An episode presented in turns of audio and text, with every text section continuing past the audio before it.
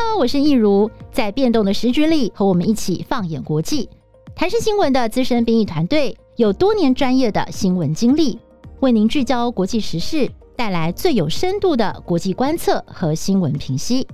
欢迎收听，一起看世界。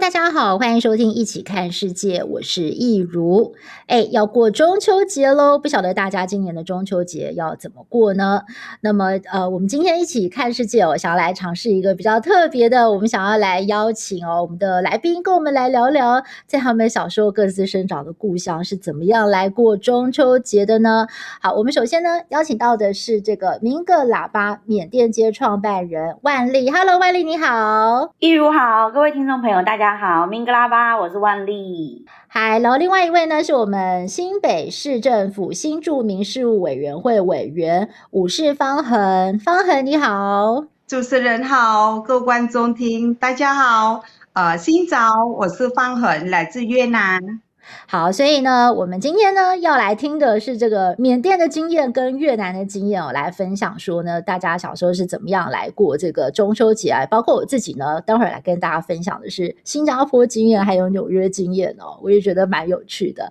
好，那我们是不是首先先请两位来跟我们的听众朋友稍微简单的自我介绍一下？哎，你们的背景哦，呃，我们先请这个万丽开始好了。万丽，你是呃什么时候来到台湾的？然后几岁以前在缅甸？呃，我是十岁的时候来到台湾，然后十岁之前呢，就我在缅甸出生，然后十岁之前我都住在缅甸。刚刚跟大家打招呼的明格拉巴就是缅甸话“你好”的意思。哦。但是虽然我住在缅甸，但其实我的家庭是就是我的呃，我我们就是在缅甸所谓的华人。然后我的家庭里面的传统就是我们的祖籍是云南，所以应该就是说可以说是我是在缅甸出生的呃。云南人这样，就是云南华人这样。嗯哼，OK。然后十岁来到台湾。嗯哼，对。嗯、那方恒呢？方恒，你是什么时候来到台湾的呢？我是结婚过来台湾，今年已经二十三年了。以前我在越南，就是我的梦想是当老师。嗯、那在台湾，在一百零四年的时候，我已经圆我的梦了。现在我是当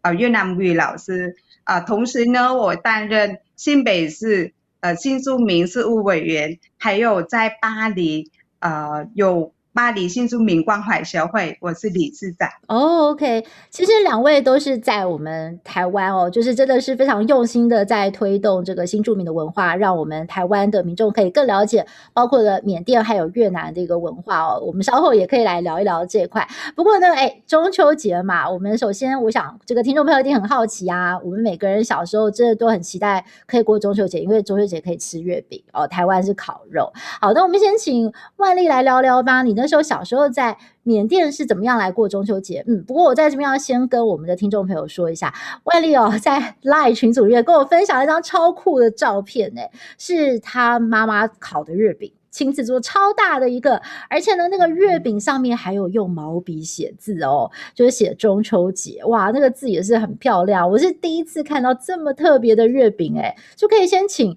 万丽跟我们聊聊这个缅甸 style 的月饼有什么样的特色。呃，其实，在缅甸的华人在过中秋节的时候，就是说，缅甸的云南人烤的月饼啊，都是很大很大，比脸还要大的一个圆圆的。然后它中间呢，会用呃，就是食用的呃食用的颜料，然后在上面写中秋月饼。然后中间还会画一个很大很大的第二个圆，然后圆的里面呢，就会写一个月，月亮的月。然后他呃，就是在我们小时候在缅甸过中秋节的时候啊，就是中秋节前两三天。邻居妈妈们，他们就会开始烤月饼，然后呢，但是烤完之后我们都不能马上吃，然后我们都要等，然后要等中秋节当天，然后就是下午妈妈会开始准备要拜拜，然后拜拜的时候还是不能吃哦，然后要等月亮出来，然后我们才开始磕头，然后对着月亮磕头，然后拜拜，拜拜完之后呢，我们就会一边赏月，然后可能就会一边聊天啊，一边吃月饼啊。那我自己呃，就是说，在这个中秋节里面，我觉得小时候在缅甸过中秋节，除了月饼对我来说是一个很印象很深刻的一个味道之外呢，就是我觉得还有一件，还有一个中秋节的一个小故事吧，就是在呃，就是因为我们在缅甸的时候，就是我们的那种建筑都是有点像台湾早期的三合院那种，嗯，然后就是会有院子，然后我们每年中秋节就是吃完月饼，就正在吃月饼的时候，我们家的院子都会出，都会发出那种很凄厉、很凄厉的哭声哦，然后我们后来我开始慢慢长大之后。我就开始知道，哦，那个是外婆在院子里面哭，哦、可是我不知道外婆为什么会哭。嗯，然后呃，外婆在哭的时候，她的声音是让小时候的我觉得非常害怕。嗯，那个声音是让我觉得很害怕的。你想想看，一个很就是很黑的晚上，然后院子里面伸手不见五指，然后里面会有一个人，就是出现一个女生的哭声，那让我觉得非常害怕。然后后来长大了之后，我才知道。就是外婆她哭的原因，是因为就是呃，就是外婆有一个，就是我的大舅，就外婆的大儿子。然后因为以前在缅甸，就是在一九六零年代，呃，就是说缅甸过去其实有很长一段时间都是军政府执政。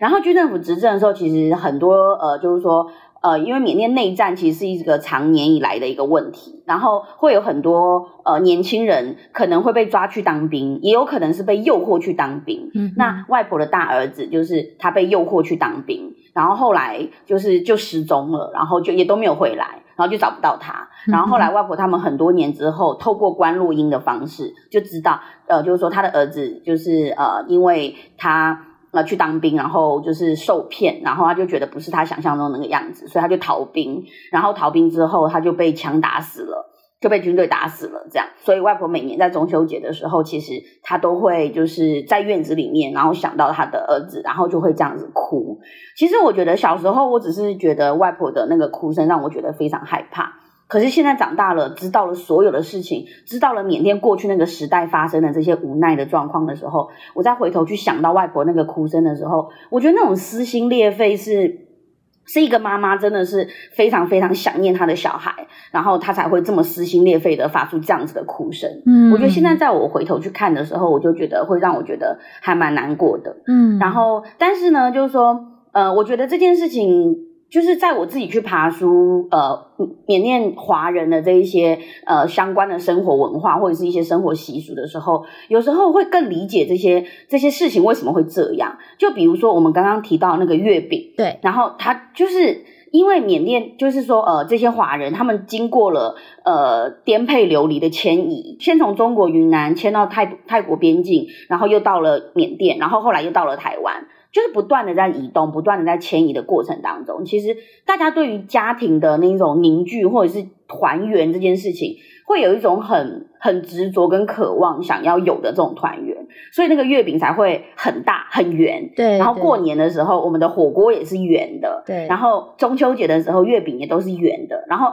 而且一个一个月饼是圆的还不够，中间还要再画一个圆。对，所以我觉得这个是我们小时候，就是说现在长大回头去看这些东西的时候，才看懂了。就是发生了什么事情？嗯、原来如此，对，对。其实哦，我我自己也会很有感触，因为我还记得我之前就是有曾经去东南亚做过采访，也就是造访了一系列的国家，包括了像是印尼呀、啊、越南，然后泰国。那我们就发现说，在当地的华侨哦，他们在过中秋节的时候，他们真的是对于这个传统文化的保存非常非常的到位，然后那个过中秋节的味道、过年的味道，都比台湾还要来得浓烈。对，那我就问当地的这个呃民众说，哎，怎么怎么怎么会这样呢？他们才跟我们分享说，就是像万丽刚刚讲的，因为呢，在这个东南亚地区的华人，他们真的是可能上一代、上上代经过那种颠沛流离哦，就是战乱、逃难、避难，然后呢，辗转的呃来到了东南亚落地生根。对他们来讲呢，那个家乡呢，他们回不去了，所以有很多的那种怀念，很多的思念。那所以呢，家乡带出来的传统，他们希望能够传承给下一代，所以在这个保存上面就会特别的重视跟珍惜。对对，所以我觉得那也是一种，这背后也是有一些些呃比较哀伤的部分。这、嗯、也难怪我们看到在中国古代有很多的诗人，每次到了中秋节写诗的时候呢，就会特别的。感伤，对不对？每逢佳节倍思亲，或者是举头望明月，低头思故乡，就是因为不是每个人中秋节都能回家的，人生可能有一些无奈。对对，所以那个时候，哎，中秋节就变成了大家的一个内心的渴望，嗯、对团圆的一个渴望。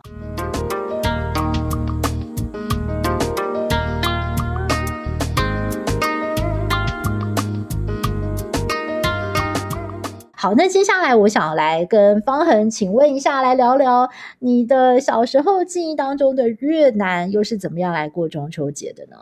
哦，我记得因为小的时候在越南过中秋节的当天，那在学校的话会办呃很多活动，比如说呃歌唱比赛啊、歌谣比赛或是写作文比赛，然后当天就是呃儿童节，那我们会提灯笼。嗯那灯笼有很多那个形状就不一样，呃，也可以自己创作的灯笼，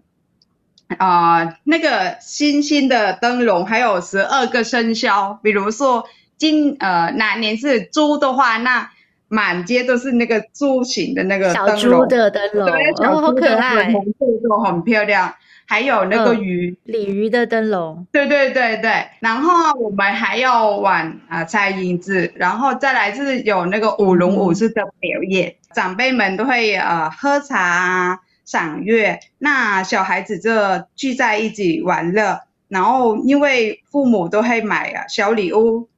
比如说我跟认识，然后想啊好吧，我买一个啊月饼送给你啊。嗯，对，而且我觉得是呃一个团圆吧，就很多人就是返乡下，然后嗯和家人共同过中秋节一个节日，嗯，很温暖的，很温暖的节日哈。刚刚啊，就是那个方恒有跟我们提到说，中秋节其实在越南也是儿童节，对不对啊？怎么这么巧？有没有什么样的原因？为什么这两天刚好是在一起？啊、呃，因为我觉得啊，这是到呃嗯农历的八月份了，就是上半年，那有很多的农夫啊，他们已经收的很多的成果了，那他会选一天就就放轻松啊，大家回来聚一聚团聚吧，那轻松一下，可以是月饼啊赏月，然后还可以是买小礼物送给小朋友，所以呢，当天的小朋友都很开心。就等于是他们的儿童节，是收到很多很多的礼物，是嗯，很最开心就是可以提灯笼去玩哦，哇！其实我觉得讲讲到这个，就会让我想到我小时候在新加坡。我觉得我三岁到六岁的时候，我是在新加坡长大的。然后我在新加坡的时候也是要提灯笼哎，然后我那时候就觉得，对啊，中秋节就是要提灯笼。可是没想到回到台湾之后就，就哎。中秋节没有人在提灯笼，然后我就慢慢忘记这件事情了，然后我就有点错乱，就是提灯笼的时候，我就会以为说是中秋节，但不是，其实在台湾提灯笼是元宵节，所以这个是东南亚比较特别的。然后我还记得我们以前我住在新加坡的那个公寓的前面有一个很大很大的院子，然后我们那个公寓就是有好几栋，就是一个社区，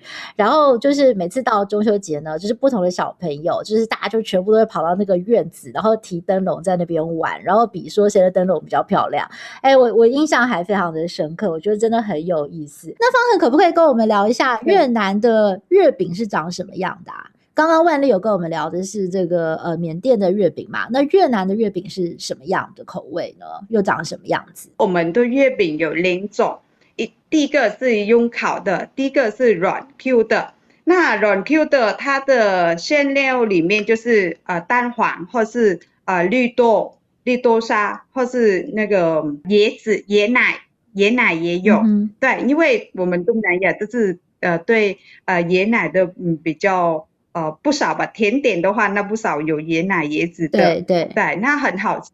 那呃另外一种是用烤的啊、呃，也很特别，是里面它有蛋黄，嗯、还有嗯比较甜的口味，就是呃里面可以加猪肉啊。或是香肠啊、嗯，对对，用烤的，而且它的形状就是是方形的，比较大颗的也有。哦，好特别哦，是正方形、对对对四方形的哦。因为通常我们传统月饼看到的是圆形，但是在越南有正方形的月饼哦，这个还蛮特别的。其实我觉得东南亚的口味还蛮好玩的，像刚刚。方恒说有那个椰椰浆嘛，椰奶的口味。我以前在新加坡吃过榴莲口味，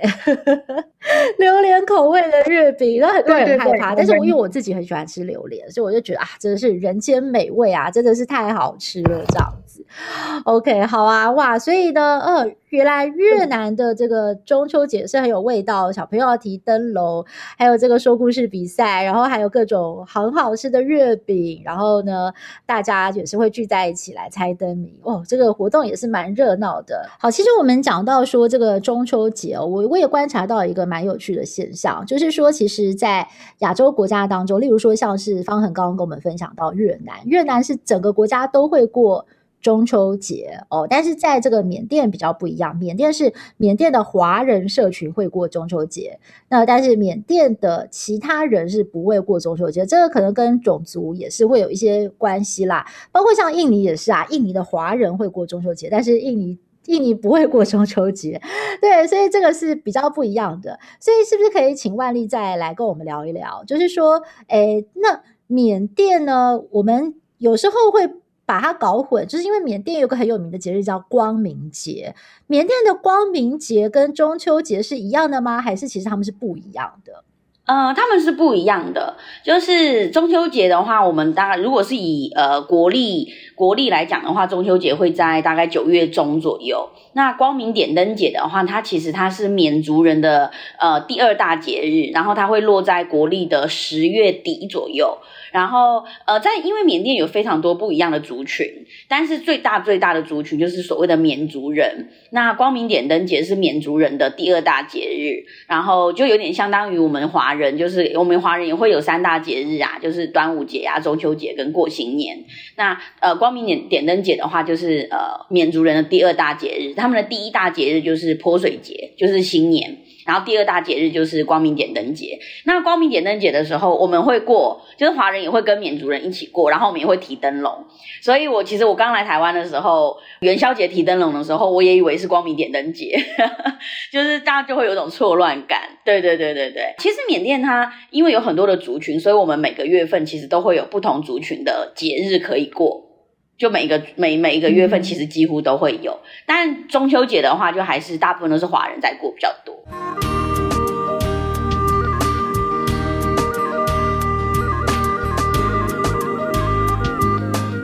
邀请两位来回顾一下，回忆一下，在你们心中就是最难忘的中秋节，以及在台湾过节的经验，跟在。这个故乡过节经验有什么不一样？那我们请万丽先来跟我们聊聊吧。你觉得你最难忘的中秋节是什么样的？你觉得之后到台湾还有过类似的经验吗？我觉得我最难忘的在缅甸过中秋节的就是。呃，期待妈妈烤月饼啊，然后烤完之后，然后那个就是全家人一起就是坐着吃月饼赏月的时候，我觉得那个月亮对我来说，到目前为止，我觉得我还没有看过我小就在台湾，我还没有看到过我小时候那样子的月亮，就觉得非常的大，然后非常的远，然后就觉得很亮，然后我觉得我离我觉得我离月亮很近，嗯，可是，在台湾，我觉得我离月亮很远。然后我就觉得台湾的月亮，因为我从小来台湾，我就住在北部，嗯、然后就是可能是在城市里面。所以呢，就是呃呃，那个月亮它都是在那个城市的建筑物的夹缝当中看到的月亮，嗯，嗯，然后就觉得我离月亮很远啊。然后我们可能也会烤肉啊，可是烤肉可能就会在巷子里面。我们也会吃月饼，可是它就是没有办法像我们以前一样，就坐在院子里面，然后看着很大很大的月亮，然后这样子来过中秋节。嗯，虽然在台湾过中秋节，家人也都在一起，也一样有月饼，也一样有月亮，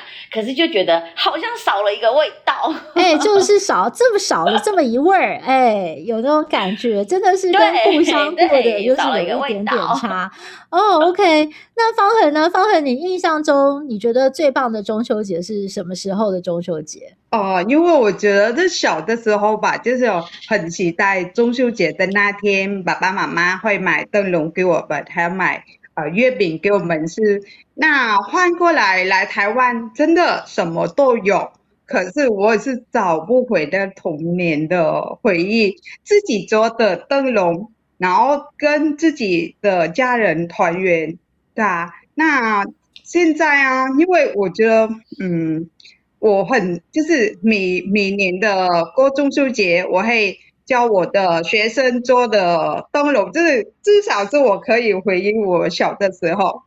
对啊。然后我觉得在台湾过中秋节，呃，是跟我们越南是不一样，多了什么？多了烤肉啊，对对对，对，我们都没有烤肉，嗯，对啊。可是像今年我就是觉觉得蛮。啊、呃，蛮想家的，因为因为疫情的关系，很久没回去了嘛。对对啊，就变成是每年都会跟啊、呃、台湾的家人过中秋节，可是没办法，就回到母国就跟家人的过中秋节。那你一定心里很难受吼，就是会想家，尤其是特别想念在越南的家人啊。对啊，真的，我我完全可以体会你的心情。我我相信我们所有的新住民姐妹都跟我一样的，而且我觉得现在在就是现在缅甸社群的朋友在过中秋节，我觉得心情也蛮复杂的，因为现在除了疫情我们回不去之外，其实缅甸现在正在政变当中，对，就是其实大家也都蛮担心家乡，所以就会觉得更想家。万丽，你的家人都还好吗？嗯、在缅甸的家人？嗯，都还好，就目前都还蛮算蛮安全的。但是就是因为就是呃呃疫情防疫的关系，还有一些呃政局的动荡，其实就还是一些人心惶惶这样子。真的，我觉得二零二一年大家都很不好过，是真的，真的，真的，对啊。好啊，那我来分享一个比较轻松。我们来，我来分享跟疫情前的中秋节的故事好了。我自己的，哎，我是二零一八年的时候，就是我我去我回去了纽约一趟，因为我是二零零一年到二零零三年我在纽约念书嘛。那我印象很深刻的是，我以前在纽约念书的时候，就是呃。我我第一年，二零零一年的时候，在纽约念书的中秋节，刚好那时候就碰到了九一一事件，所以那时候也是蛮惨的。然后第二年，对，第二年的中秋节也没有什么庆祝的心情，所以到到时候大家就跑去茶唐人街，就是曼哈顿的唐人街，然后就买了一盒月饼回来吃一吃，就这样子。那呃。过节气氛非常淡，因为美国人那时候根本就没有人只就是会 care 中秋节，只要这是华人的事情。可是我在二零一八年，我又回去找朋友玩啊，回去看看老师跟学校。哎，就那时候我就跑去纽约的第五大道那个 Tiffany 嘛，就是纽约很有名的一个珠宝首饰店这样子。然后我在那边买了一个小小饰品，这样子一条小手链。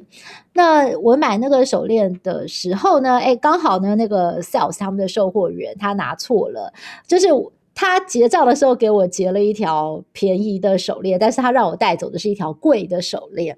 所以后来我 回去，对对对，我回去以后我一发现，哎，不对啊，心里当然有点小挣扎。那我到底要不要回去跟大家讲呢？对不对？我如果坐飞机走了，他也不知道啊。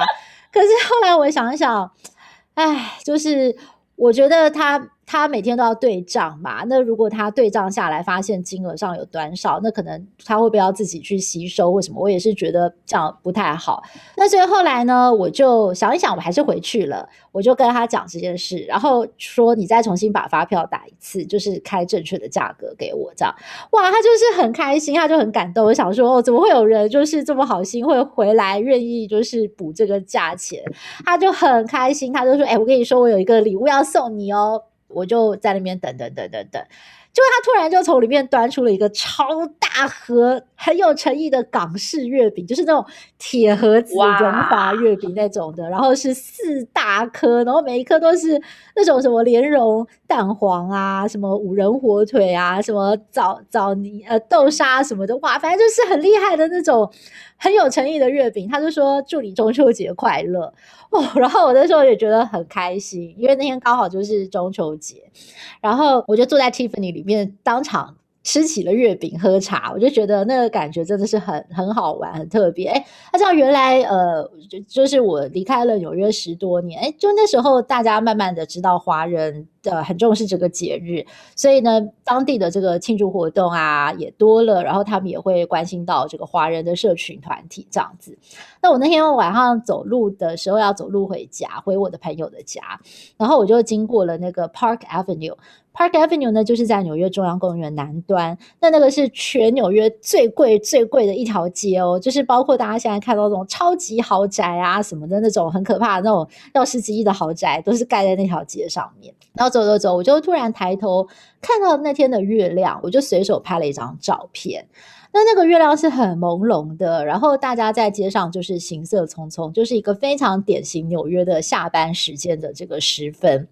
那我就突然想到小时候在家里的时候，妈妈有时候开玩笑就会讲说：“诶，你有听过外国的月亮比较圆吗？呃，美国的月亮呢是又大又圆。”那我就突然想到说：“诶，对啊，小时候好像家里的长辈都是这么讲的。”但是今天突然觉得。美国的月亮一点都不圆啊！那个时候突然想到在台湾的家人，就觉得哎呀，就是中秋节不晓得他们今天是怎么过的，就突然有想家的感觉了。嗯，所以我觉得中秋节真的是一个很奇妙的节日，对不对？就是我们平常不会这么的多愁善感，但是到那个时候，只要我们不是跟家人在一起的时候，我们就会特别特别的想念他们，心中会有一丝淡淡的感伤。嗯。真的对。对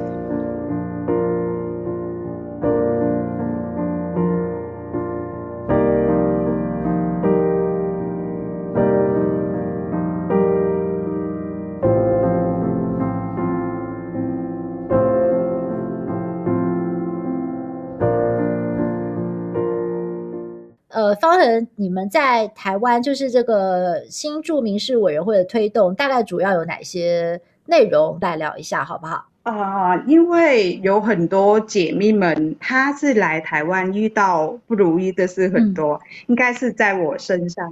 你们可以看我的手哦。哇，这怎么了？怎么了？发生什么事？应该是说我九九十四年的时候工作受伤，然后我觉得，嗯，我已经走过那个黑暗了。那我就很了解姐妹们，就是遇到。很多很多都困难，他不知道是怎么解决问题啊。毕竟我已经走过来了，那我觉得我得到很多人的学务，呃，协助我，让我啊、呃、有一个心就回归给社会。那呃，我在呃一百零六年的时候在巴黎就成立。啊，巴黎新住民关怀协会，我会去关怀姐妹们，比如说帮他们找工作，或是有人被家暴，嗯哼，家暴，对，被家暴，对，那我会选择去陪他，啊、呃，去帮他，嗯，去备案，然后去验上，然后帮他申请法律辅助基金会，嗯，然后如果是你，那我会帮他们，他们申请他们的。嗯，养小孩的权利。嗯、那之后呢，我还帮他们申请那个低收入，或是姐妹们找不到工作，我可以去帮他们去申请，呃，去找工作。嗯、或是有呃很多姐妹们，就是呃。把他把他的小孩小的时候带回越南，嗯、那带回来台湾的时候，他不知道是去哪里申请入学，嗯、那我去协助他申请入学。那入学了之后呢，我还呃带他到学校，然后就是因为他来到学校，他中文完全听不懂，嗯、那我跟呃辅导的老师，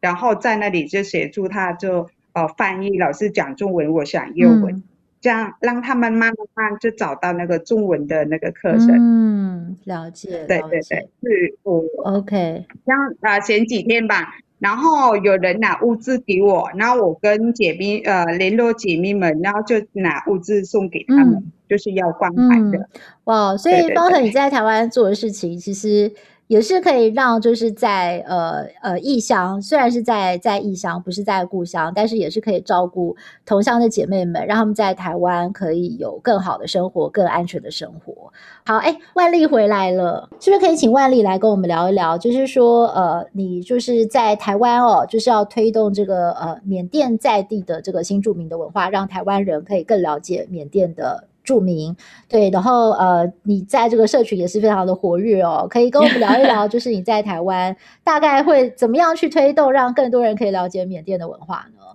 嗯，其实我觉得，因为我从小就在台湾的缅甸街长大。然后我发现非常多台湾朋友，即便住附近或者是其他城市，他们可能对于台湾的这一条街区都非常的陌生。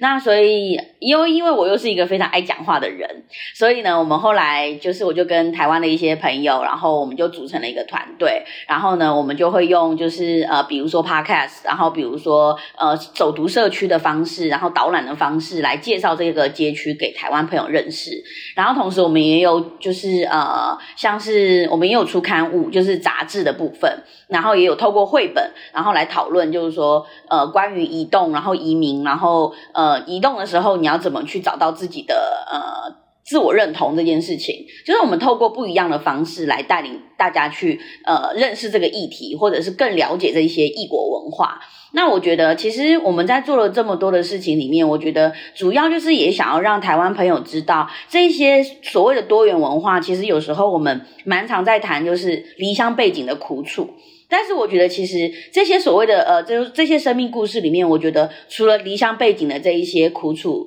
心酸的这些故事之外，其实我觉得这些文化其实也可以用很多有趣、轻松、好玩的方式去认识这些文化。所以我们在做的方式，就是我们想要透过这样轻松、有趣、好玩，然后的方式，让台湾朋友来到这个街区里面去认识缅甸的文化。那我会很希望自己，因为我在缅甸出生，然后又有呃，就是缅甸云南人的这样子的传同背景，然后又在台湾长大，所以我很希望可以，就是说我们的这个呃工作团队，我很希望我们可以成为台湾社群跟缅甸社群之间文化上面的桥梁，这样子。